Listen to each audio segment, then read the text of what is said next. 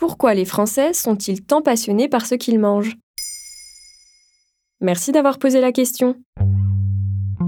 La cuisine est une des nombreuses traditions françaises ayant fait sa renommée à l'international. Et chez nous, la bonne bouffe est une passion bien ancrée. En effet, d'après un sondage réalisé en 2019 par la Fondation 7LM, 93% des Français considèrent que l'alimentation prend une part importante dans leur vie. Il s'agit d'un véritable sujet de société omniprésent sur le territoire. Selon une enquête de la Fondation Nestlé et l'Institut Ipsos sur la période 2019-2021, la nourriture est le sujet le plus discuté par les Français sur les réseaux sociaux. Existe-t-il un modèle français du bien manger?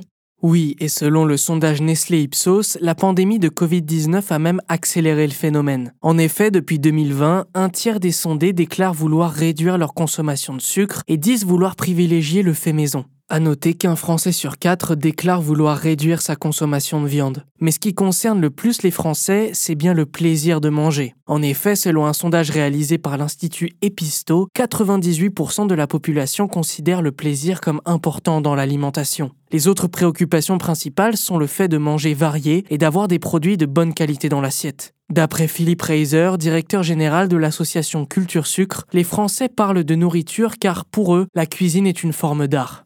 Cette idée d'y aller au feeling en s'affranchissant des recettes écrites et des usages familiaux fait sens avec le désir d'expérimentation. L'importance accordée à l'expression de soi et à la créativité témoigne d'une réelle volonté de s'approprier son alimentation. Depuis quand la cuisine a-t-elle une place si importante en France?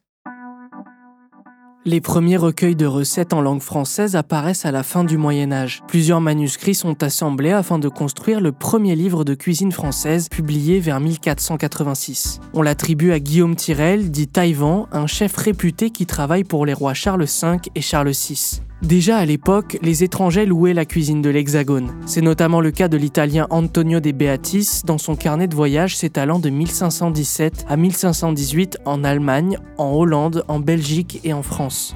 Pour une épaule de mouton rôti avec de petits oignons, comme on l'accommode dans toute la France, on laisserait volontiers la chair la plus délicate. Mais la bonne cuisine s'étend sur tout le territoire à partir de la création des restaurants durant la deuxième partie du XVIIIe siècle. D'abord créés pour la noblesse, ces derniers vont rapidement toucher un large public et contribuer à faire sortir la haute cuisine des maisons princières. Mais ce qui va définitivement ancrer la cuisine française parmi toutes les classes sociales est la prise de conscience de la valeur des cuisines régionales et de leur importance dans le contexte culinaire français dans les années 1920. Une réussite à la française qui sera ponctuée par l'entrée officielle de notre gastronomie au patrimoine mondial de l'UNESCO en 2010. Voilà pourquoi les Français sont-ils tant passionnés par ce qu'ils mangent. Maintenant, vous savez, un épisode écrit et réalisé par Samuel Lambrouzo. Ce podcast est disponible sur toutes les plateformes audio. N'hésitez pas à répondre au sondage du jour sur Spotify. Et si cet épisode vous a plu, vous pouvez également laisser des commentaires ou des étoiles sur vos applis de podcast préférés.